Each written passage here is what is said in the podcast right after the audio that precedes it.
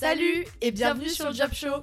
Nous, c'est Jade et India. On est deux étudiantes et deux meilleures amies qui, comme toi, se demandent encore ce qu'elles veulent faire plus tard. C'est en allant à la rencontre des jeunes et en discutant de notre avenir que notre déclic est survenu. Nous ne connaissons pas la moitié des métiers qui nous entourent. On part donc en mission.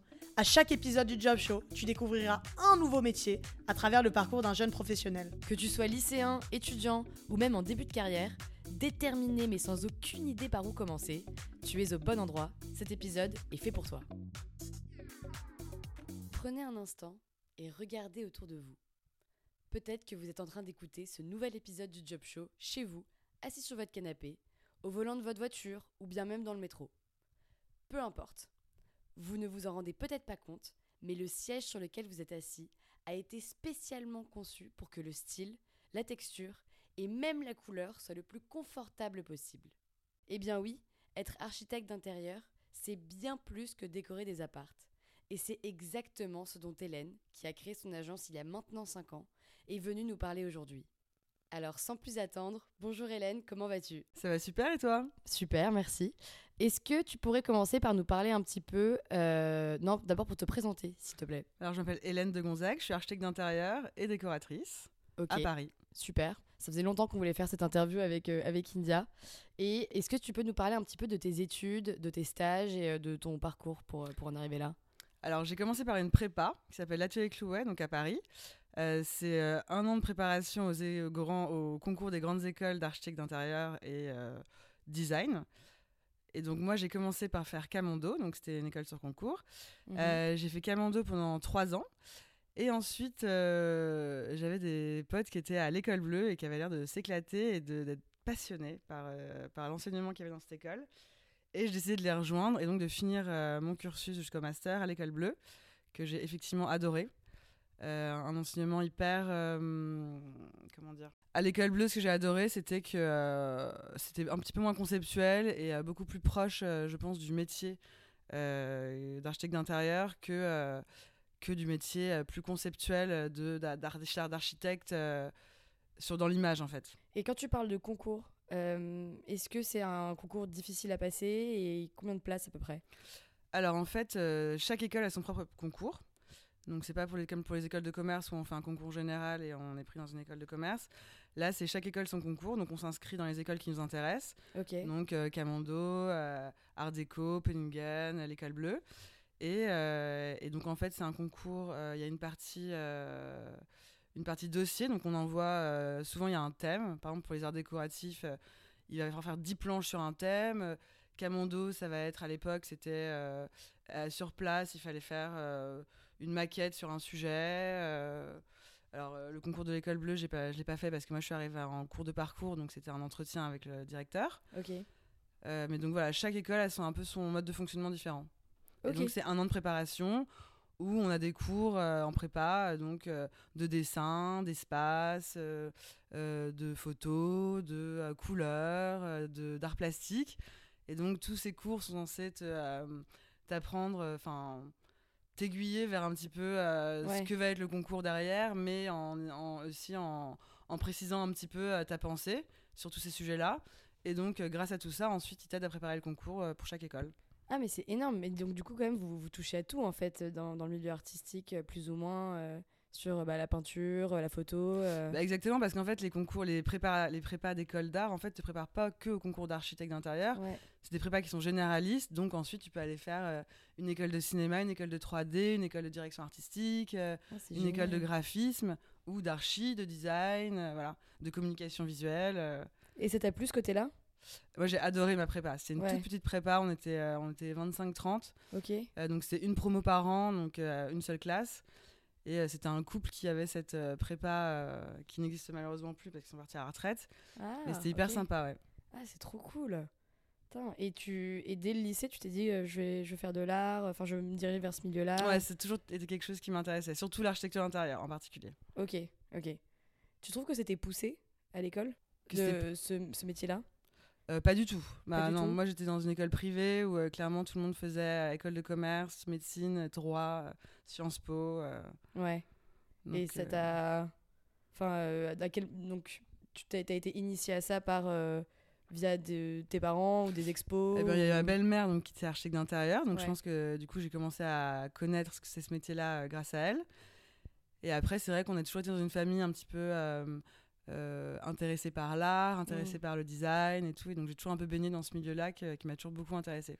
Ok, trop cool. Et euh, en termes de stage, euh, euh, à partir de quel moment tu as fait des stages et où ça Alors je crois, j'ai fait des stages, j'ai fait plusieurs stages, mais les premiers stages que j'ai faits, c'était, j'en avais fait un à Miami euh, dans une euh, école de, enfin dans une boîte de, euh, de communication visuelle, donc euh, je faisais des affiches pour des supermarchés. Donc rien à voir. Ensuite, qu'est-ce que j'ai fait? J'ai fait un stage. Après, j'ai fait deux stages lors de mes études en- dans des agences d'architecture intérieure. Donc des stages assez courts de un mois et deux mois. Euh, et j'ai fini en fait. euh, donc j'ai eu mon diplôme et ensuite j'ai fait un stage de six mois chez euh, Louis Vuitton dans le service architecture euh, de chez Louis Vuitton. Et c'est vraiment là le stage qui m'a. euh, Enfin, genre, en fait, je suis restée chez eux finalement. J'ai pas prévu de, de rentrer dans une agence. J'avais dans, dans l'objectif depuis le début de me mettre à mon compte directement. Et en fait, euh, je sais pas, j'ai eu l'opportunité d'avoir ce stage chez Louis Vuitton. Je me suis dit, allez, on y va, c'est intéressant, c'est une belle maison, euh, euh, c'est hyper in- instructif. Et finalement, c'est là que je suis restée pendant six ans. Six ans, Ouais. c'est énorme. Euh, Enfin, pour nous, c'est énorme en tout cas. Mais euh, j'ai l'impression que beaucoup d'élèves en archi d'intérieur, justement, ont d'abord pour objectif d'aller en agence directement après leur- leurs études.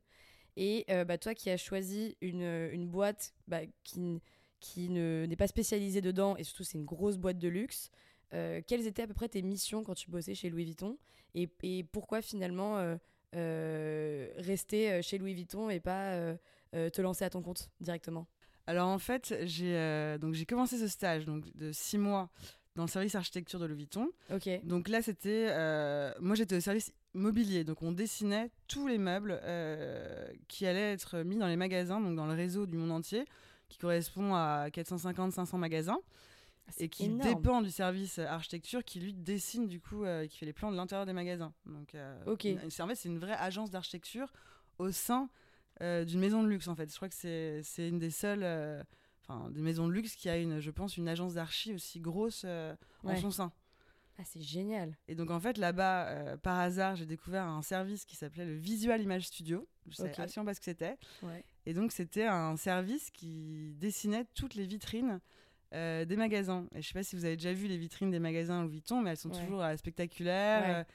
hyper artistiques. Elles sont des collabs avec des grands designers, des, des architectes, des euh, actrices comme Sofia Coppola, enfin voilà. Et donc du coup j'ai rencontré des, euh, des nanas qui travaillent dans le service qui cherchaient quelqu'un. Et en fait, avant même de finir mon stage, finalement, j'ai passé un entretien avec euh, donc la directrice de service. Et donc, j'ai passé 5 ans, du coup, après, là-bas. quoi. Donc, j'ai fait 5 ans et demi chez Vuitton. Ah ouais, c'est trop cool. Mm. Et, euh, et donc, c'est des vitrines, euh, c'est des vitrines qui étaient partout dans le monde ou juste, euh, juste en France? Alors, moi, je m'occupais euh, des vitrines des flagships. Donc, j'avais entre 10 et 15 magasins dans le monde entier, selon euh, le, le nombre de magasins qu'on appelait maisons à l'époque. Et donc, c'était dans le monde entier. Donc, j'en avais à Paris, donc celui des Champs-Élysées. J'en avais à- au Japon, aux États-Unis, à Londres, en Chine. voilà. Ah ouais, donc tu voyageais, Ouais. tu voyageais pas mal. Ah, c'est trop cool ça. C'est génial les, les... quand tu travailles et que tu peux voyager comme ça dans le monde. Et euh, une mission, par exemple, pour eux, c'était euh, par rapport aux, aux grandes fêtes. Euh, Par exemple, quand Noël arrive, euh, vous allez faire une certaine, une certaine vitrine pendant, qui va durer trois mois, quelque chose comme ça. Ouais, c'est deux mois et demi à peu près chaque vitrine. Donc, pour Noël, par exemple, c'est une grosse préparation parce que c'est les vitrines les plus importantes de l'année. Ouais. Et donc, on travaille quasiment un an avant donc, sur ce thème-là. Donc, c'est-à-dire qu'on a à peine installé les vitrines de Noël dans le monde entier qu'on commence déjà à, à, à taffer sur celle d'après. Et donc, en général, donc, la directrice artistique euh, donne euh, un input créatif. Donc, euh, je sais pas, ça peut être les jouets de Noël, par exemple. Mais donc, du coup, là, comme on est chez Louis Vuitton, on prend pas le truc au pied de la lettre. Ça va forcément être quelque chose de Le complètement. jouet de Noël. Comment? Le sac jouet de Noël à 2500 euros. Non, mais Ouais. du coup, on n'est pas sur les vitrines type grand magasin, Galerie Lafayette, printemps, Ouais. parfois ça peut être. enfin, à l'époque, quand j'étais petite, c'était un peu plus enfantin. Là, on est, c'est un peu sur une. euh, une, euh, C'est un peu plus épuré. une démonstration un peu artistique. Alors, épuré, ça dépend, pas toujours, non Ouais, ouais c'est vrai. Ouais, parce que moi j'ai l'image de LV, euh, enfin des dans, dans les boutiques, c'était toujours un truc un peu très design, minimaliste. Enfin maintenant c'est la mode aussi qui, qui Ouais, veut ouais. ça, je pense, mais Mais c'est intéressant, dans, enfin en tout cas dans, enfin c'est pas du tout le métier d'architecte d'intérieur pour le coup, c'est plus du design et de la scénographie. Mais du coup, ce qui est intéressant, c'est aussi euh, dans ce métier-là l'apprentissage d'énormément de techniques, de euh, donc nouvelles technologies. J'ai fait des vitrines avec que des écrans, donc on travaillait avec des boîtes qui, qui, mm, qui produisent The Voice par exemple, donc qui, mettaient tous les écrans pour toutes les chaînes de télé, pour toutes les émissions. Donc là, on apprend des trucs, on a fait des hologrammes, on a essayé de faire des, des euh, voilà et chaque et même chaque matériau il fallait trouver comment le faire on avait une idée comment on va réaliser ça donc avec un nombre d'experts etc qui euh, qui eux du coup nous, nous apprennent comment on peut euh, mettre en œuvre nos idées en fait. Est-ce que tu penses que la technologie au moment où tu étais chez Louis Vuitton était hyper développée déjà dans le milieu de l'archi d'intérieur ou ça a commencé un peu à se développer? Alors là du coup c'est même plus le milieu de l'archi d'intérieur là c'est le milieu plutôt de la scénographie. Ouais, c'est de la scénographie. mais clairement oui enfin j'ai l'impression que au début quand je suis arrivée on était un peu plus terre à terre sur plus des sculptures, euh, etc. Et qu'on est arrivé à faire, voilà, on a, la technologie est arrivée, il y avait vachement plus d'écrans, mhm. euh, intégrer le son, intégrer euh, la lumière beaucoup plus qu'avant, etc. Donc jouer vraiment avec la technologie, ouais. Ok, donc ça, ça s'éloigne quand même des études un peu que tu avais apprises. Totalement. Et tu penses que c'était une bonne formation pour toi de bosser dans une boîte de luxe? Je pense que c'était une super formation parce que tu as quand même un niveau d'exigence qui est requis, qui est assez. bah, enfin, tu as, as, un vrai niveau d'exigence, quoi. Euh, et puis c'est génial, tu as 25 ans, tu voyages dans le monde entier, euh, tu vas voir des fournisseurs euh, à, Shenzhen, en Chine, tu, vas, tu vas découvrir les décors que tu as dessinés toi sur ton ordinateur et sur, tes, sur, sur ton calepin. ils sont en train de fabriquer des girafes géantes, des trucs, des machins, enfin c'est incroyable quoi. C'est quand même un monde en vrai qui fait rêver quand tu, touches au luxe, mais même, même en tant qu'archi d'intérieur. Est-ce que tu étais vraiment toi du coup dans la, dans la création ou est-ce que tu dépendais beau... Enfin, ma question c'est plus, est-ce que tu dépendais de beaucoup de gens? C'est ça qui est peut-être un peu compliqué quand tu bosses dans une grosse boîte, c'est que tu as tes idées, mais est-ce que c'est tes idées, elles sont mises directement en œuvre ou tu dépends quand même de beaucoup de personnes Tu dépends alors de beaucoup de personnes, c'est pas le terme, mhm. euh, parce qu'on n'était pas un service qui était très grand, on était assez peu de designers finalement sur chaque projet, mais tu dépends effectivement donc de l'input créatif de la directrice euh, artistique. Et ensuite, il y avait des équipes qui dessinaient, qui étaient vachement plus sur le concept, et nous qui développions le concept à Paris, donc euh, évidemment, on dessinait, il y avait beaucoup de création, mais surtout beaucoup de mise en œuvre aussi technique. Donc, c'est mhm. tous les plans, toute, euh, toute la validation technique avec donc, les équipes euh, d'acheteurs qui sont là pour du coup faire le lien entre les fournisseurs et la, production, etc. Euh, et, oui, non, effectivement, il y a quelque part un petit côté qui peut être frustrant de ne pas être à la base de la création. Et l'intitulé de ton métier chez Louis Vuitton, du coup, c'était quoi? C'était window designer. Window designer. On dit vitrine, du coup, en français. vitrine. Ok. Et donc, euh, donc tu as bossé 5 ans et demi chez Louis Vuitton. Et aujourd'hui, tu t'es lancé euh, à ton compte, donc en agence. Pourquoi, en vrai, tu as décidé d'arrêter euh, de travailler dans une boîte? Et pourquoi tu t'es lancé à ton compte comme ça? Est-ce que c'était un stress? Alors, c'est vraiment une décision qui a été. Enfin, comme je, vous l'ai dit tout à l'heure, c'est vraiment depuis le début, j'avais envie de mettre à mon compte. Donc, d'ailleurs, c'était une question d'année. Je pensais même pas à l'origine que j'allais passer autant de temps chez Louis Vuitton je pensais que j'allais faire mon stage, euh, ensuite que j'allais peut-être aller dans une autre agence ou mettre à mon compte. Je pensais pas que j'allais arriver dans ce service, rester 5 ans et demi. Et, voilà. et donc, euh, ça a été une décision, euh, du coup, mûrement réfléchie, et dont j'avais très envie parce que j'ai beaucoup aimé ce que j'ai fait chez Louis Vuitton. Néanmoins, c'est pas ma passion de base. Ma passion de base, c'est l'architecture d'intérieur, et donc de dessiner des espaces pour des particuliers ou des professionnels, mais vraiment voilà, le côté mobilier, décoration, euh, euh, espace de vie à proprement parler que j'avais pas. J'étais plus de la, sur la, de, la démonstration artistique chez ouais. que euh, créer un espace dans lequel on va évoluer quoi. Mhm. Et donc c'est ça qui m'a attirée et donc pas forcément stressée. mais oui, c'est un vrai challenge parce qu'au début, on se lance dans un métier qu'on ne connaît pas parce que mine de rien, à l'école, on apprend à faire des plans, à faire de la 3D, mais on n'apprend pas à, à, gérer une société, on n'apprend pas à, à gérer un chantier. Alors ça, on peut l'apprendre en stage, mais moi, je l'avais pas vraiment appris en stage.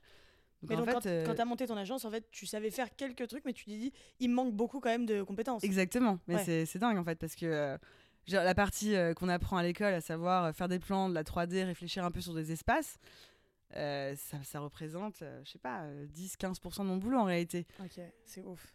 Et comment du coup tu t'es formé, tu penses eh ben, On se forme sur le tas, en apprenant. C'est-à-dire qu'on fait un chantier, euh, bah, on, bidouille. Il hein, faut trouver des bons artisans. Ça aussi, c'est un challenge parce mhm. que euh, euh, trouver des entreprises de travaux généraux qui bossent bien, à qui tu peux faire bah confiance. Ça, c'est quand même. bah, ça, ça, t'enlève un énorme stress. Et ouais, il faut se faire tout un portefeuille du coup d'artisans, de fournisseurs, de matériaux, de, de, mais, de mais aussi un portefeuille de clients quand même. Et le portefeuille de clients. Alors ça. Par exemple, comment tu as eu ton premier client? bah, les, au début, clairement, c'était du bouche à oreille. Mhm. Beaucoup d'amis d'amis, de voilà. Donc j'ai eu la chance de ne pas avoir galéré à trouver des clients au début. Ça, c'est quand même une belle chance.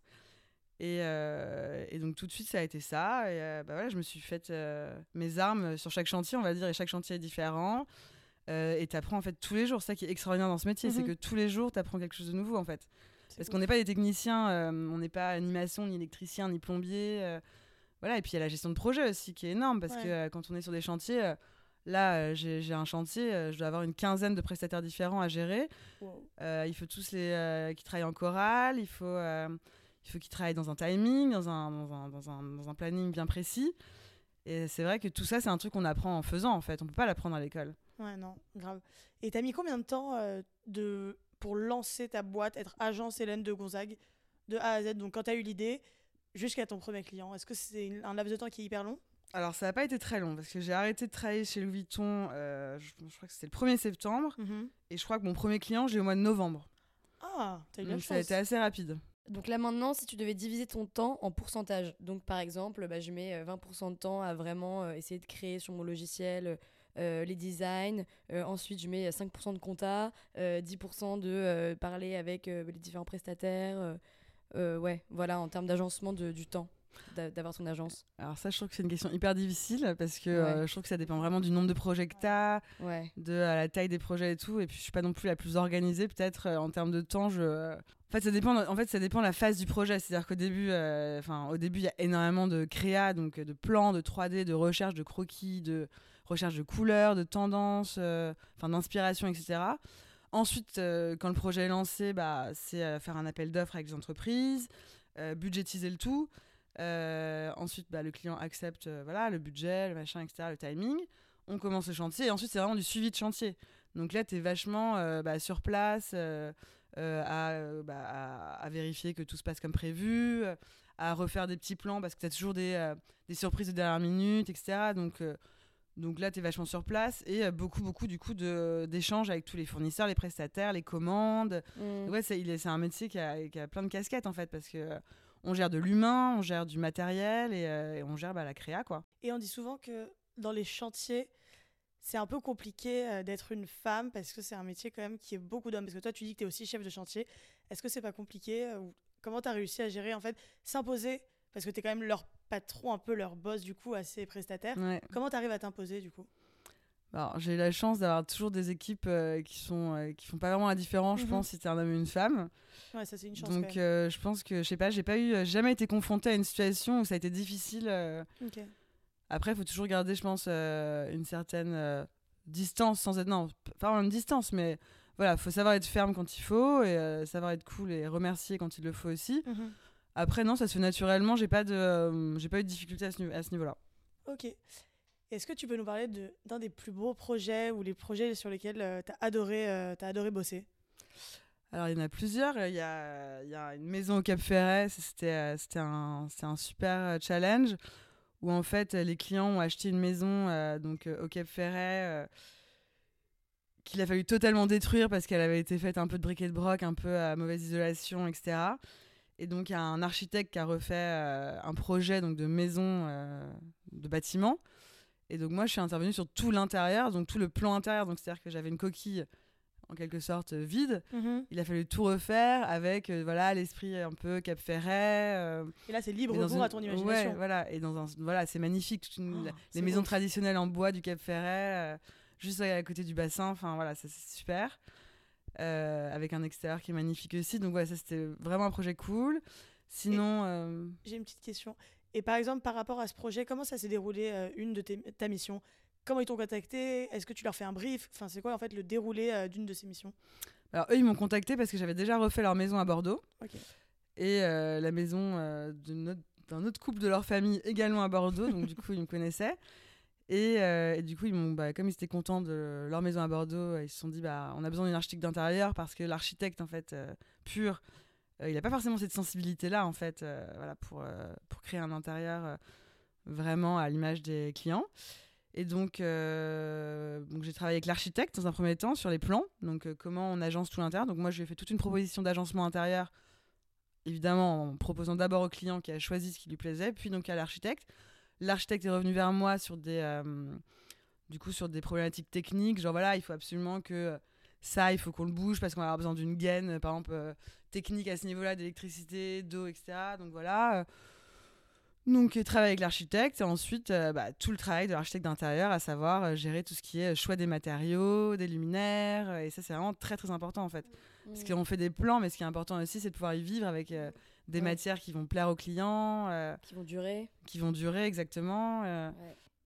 Ouais, et, et, parfois ton, tes inspirations et tes choix clashent un peu avec ceux de tes clients Ah bah oui, ça arrive, ouais. Ça arrive, mais bon, bah, du coup, moi, euh, j'ai tendance à essayer de, de, leur faire comprendre si je pense que leur décision... Euh, enfin, si je pense qu'ils prennent une mauvaise décision, clairement, je vais essayer de les aiguiller vers euh, ce que je pense être la meilleure chose pour leur maison ou leur appartement.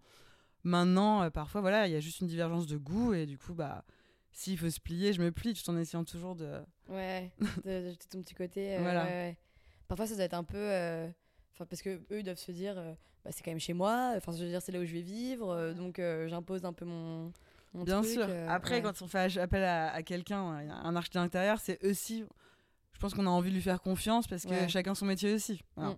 après clairement s'ils veulent un mur bleu dans leur chambre et que moi j'aurais préféré un mur vert bon il y a un moment c'est une question de goût aussi. On va pas se battre sur des trucs ça dépend un petit peu. En fait s'il y a des clients qui t'appellent parce qu'ils aiment ton style. D'autres euh, qui ont surtout besoin de quelqu'un pour faire, euh, pour faire leurs travaux, mais euh, qui ont des goûts extrêmement particuliers. Voilà, donc là c'est un peu plus dur. Mais après, ça fait longtemps que j'ai pas eu ce cas de figure. Maintenant, les gens ils m'appellent aussi parce qu'ils connaissent mes goûts et, mes autres chantiers, que ça leur a plu et que du coup, voilà, c'est pour ça qu'ils m'appellent. Ouais, et ils donnent un budget à respecter. Ils donnent un budget à respecter, effectivement. Donc voilà, c'est. Ok. Et tu parlais de, de, style justement et de tes goûts. Et euh, je sais que tu n'aimes pas trop cette question, mais euh, donc les, on pense souvent que les architectes d'intérieur et, et, même euh, et aussi les archis tout court ont leur style à eux. Et donc toi, comment est-ce que tu définirais ton style? Alors moi, j'aime bien les, les ambiances qui sont un peu intemporelles. Ok. Donc voilà, tout un, voilà, j'aime bien le mélange des styles, c'est-à-dire du mobilier vintage avec voilà des, des, des, pièces modernes, des pièces vintage. Euh, des matériaux qui soient nobles, qui soient euh, voilà, j'adore les, vraies pierres, j'adore le bois. Euh, et voilà, toujours une petite touche de peps avec certaines couleurs, certains, certains objets qui vont peut-être un petit peu étonner. mais voilà, j'aime bien les ambiances ouais, qui sont intemporelles, qui vont vivre dans le temps, qui vont pas se démoder au bout de trois ans, parce que ça change tout le temps. voilà. Ouais. Comment tu trouves un peu ton inspiration justement C'est à travers des expos, les films, euh, la vie de tous les jours euh, Enfin, bah, c'est un peu tout ça. effectivement, c'est euh, vachement les voyages aussi. Effectivement, les films, les ambiances. Moi, moi je, enfin, je trouve que un des trucs primordiaux dans un projet d'archi d'intérieur, c'est la lumière en fait. Et ça, c'est voilà. Donc parfois, tu peux voir des super belles lumières dans des films, dans des dans des voyages et tout, et tu as un peu envie de reproduire ça qu'est-ce qui va être agréable. Donc ça, c'est vraiment important. Euh, ouais, un peu de tout, même les magazines de déco, évidemment, Instagram vachement. Euh, euh, ouais. les voyages, beaucoup. Justement, Instagram, c'est quand même devenu un peu une nouvelle source d'inspiration, alors qu'avant, quand tu n'avais pas les réseaux sociaux, c'était pas du tout le cas. Et Insta, ça veut dire que tu es plus tu suis des archives d'intérieur Est-ce que tu es sur Pinterest beaucoup Tu prends plein de. C'est marrant d'avoir ce nouveau, nouvelle forme d'inspi en fait avec les réseaux sociaux bah, Vachement, vachement Instagram. Ouais, en fait, tu peux suivre tous les archives que tu adores, euh, euh, les artistes, les, designers. Enfin, je découvre un, nombre de pépites sur, sur, euh, sur Instagram. Enfin, il y, a beaucoup de, de meubles, enfin, de pièces de déco que j'ai chiné grâce à Instagram, en fait. Et que j'ai découvert des nouveaux designers, ouais. Quelques tips. Est-ce que tu as des magasins ou des endroits que tu recommandes avec des, des fournitures un peu sympas qu'on pourrait dénicher? Alors, y a, bon, moi j'adore les puces, hein, donc bon, il y a les puces de Saint-Ouen, c'est hyper sympa. Après, il y a aussi les antiquaires de l'île sur la Sorgue qui sont euh, hyper, euh, hyper beaux. Euh, après, il y a plein de marques que j'adore. Si on veut plus moderne, j'adore The Society Family qui propose une gamme ah, de très sympa. Voilà. Trop stylé. Et qui, eux, c'est sympa, ont commencé à faire un blog et finalement monter leur marque. Ouais. Et donc, je trouve que tu as toujours des pièces sympas. Voilà, j'en mets, mets, souvent dans les projets. Et après, ça dépend forcément du budget client, hein, donc il y a beaucoup de. Nous, on est étudiants. Nous, c'est Ikea. Et encore, le bon coin. Ah, c'est très bien le bon coin. Ouais, pour le coup, il y a des trucs vraiment sympas sur le bon coin. Tu disais, c'est une question de budget.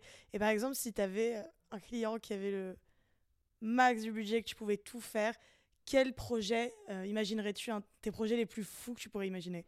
Moi, j'adorerais refaire euh, un hôtel euh, en bord de plage, voilà. Je sais pas, à Bali, au Brésil, avec une belle nature et, la mer juste à côté, quoi. Des matériaux en bois. voilà, utiliser l'artisanat local. Un écolodge. Mais ça, c'est le rêve, ouais. Ok, Mais en, vrai, on se le souhaite. Hein. et pareil, tu te vois où, du coup, dans 5 ans? Écoute, euh, je me vois euh, en ayant développé euh, ma clientèle, en faisant des projets de plus en plus ouf. voilà, peut-être en ayant recruté quelqu'un pour travailler avec moi. Ah oui, parce que tu es encore toute seule. Je suis encore toute seule, exactement. Avec des freelances de temps en temps. Ok.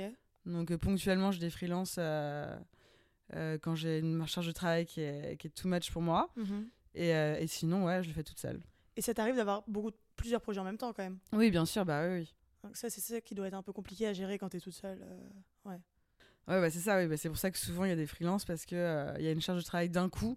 Mmh euh, et, là, j'ai besoin de quelqu'un pour m'aider, surtout pour les plans, les 3D, etc. Quoi.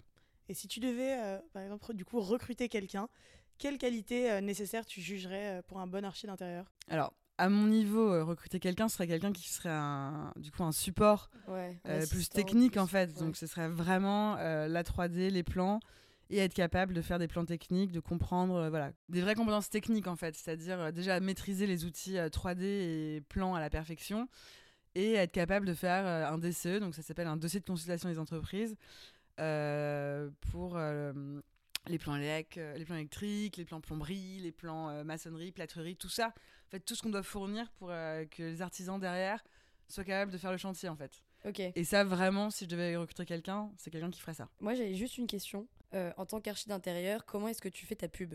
C'est par le bouche à oreille, c'est via euh, Instagram, c'est comment tu te fais connaître? Alors, euh, alors moi c'est vrai qu'il y a beaucoup de bouche à oreille et Instagram ça marche bien en fait. J'ai pas mal de clients qui m'appellent parce qu'ils ont vu soit mon site internet, soit surtout mon compte Instagram et, qui contactent avec ça en fait. Donc après c'est vrai que je suis pas la meilleure pour faire le marketing de, de mon travail. Mais euh, c'est vrai que c'est très important. Et ça, c'est un truc, euh, je pense, euh, primordial, c'est ouais, de poster sur Instagram, de maintenant de faire des, des lives et tout. Alors ça, j'ai pas encore fait, mais je pense que aussi, si je devais recruter quelqu'un, c'est peut-être quelqu'un qui ferait ça. ouais, le marketing. Ouais. ouais. Mais ça doit être hyper gratifiant de se dire quand même, on m'appelle parce que on a vu sur Insta, oh là là, j'adore son style, j'aime bien ce qu'elle fait et tout. C'est génial. Bon après, c'est hyper gratifiant aussi, mais mais ouais, c'est hyper gratifiant. C'est un peu genre. même, les commentaires, euh, quand on passe des trucs, des stories ou des. Les gens qui t'envoient des messages en privé pour dire qu'ils adorent ton travail et tout, genre c'est, le truc le plus incroyable quand tu, bah, quand tu bosses, c'est d'avoir un retour comme ça euh, positif. Euh. Mmh. Ouais. ouais, ouais, ça veut dire que bah, ce que tu fais, bah, ça fonctionne et, et c'est, c'est cool, ouais, ça plaît. Est-ce que, du coup, sur cette note, tu aurais des conseils à donner aux jeunes qui aimeraient bien commencer ou qui penseraient à faire des études d'archi d'intérieur ou même après Alors, pour ouais, déjà faire des stages. Euh, dans des agences qui te permettent de faire du suivi de chantier. Parce que le suivi de chantier, c'est quelque chose qu'on n'a pas du tout, du tout l'occasion de faire pendant ses études, hors stage. Et euh, c'est vraiment poussé là-dessus, parce qu'en fait, tout ce qui est plan, etc., conceptualisation d'un espace, évidemment, ça, on l'apprend. Maintenant, ce qui est intéressant, c'est de savoir suivre un chantier, comprendre comment euh, gérer les entreprises, tout, tout, en fait, tout l'aspect technique qui finalement nous est totalement étranger quand on commence. C'est, donc ce serait ça. Et après, bah, s'inspirer de tout, euh, être curieux, aller voir des expos, aller, aller visiter des, des, des, des, des baraques, des villas emblématiques. Euh, euh, voilà, être curieux. Être curieux. Bah, ça, c'est un beau, un beau mot de la fin. Parce que je pense que la curiosité, c'est très important dans les, dans les milieux artistiques. En, en, général et surtout, je trouve, dans les milieux artistiques, parce que c'est là où, du coup, tu puises un peu toute ton inspiration. Ta créativité, ouais, exactement. Et en tout cas, Hélène, bah, j'espère que quand on aura l'âge de se faire un appart, tu nous... on t'appellera. Déjà, on va t'appeler et surtout, on te souhaite de créer ton hôtel à Bali où tu nous réserveras une chambre, je pense, dans, dans ton écolodge. Voilà. Avec grand plaisir. Donc, merci en tout cas, Hélène, de ton, merci temps. C'est trop cool.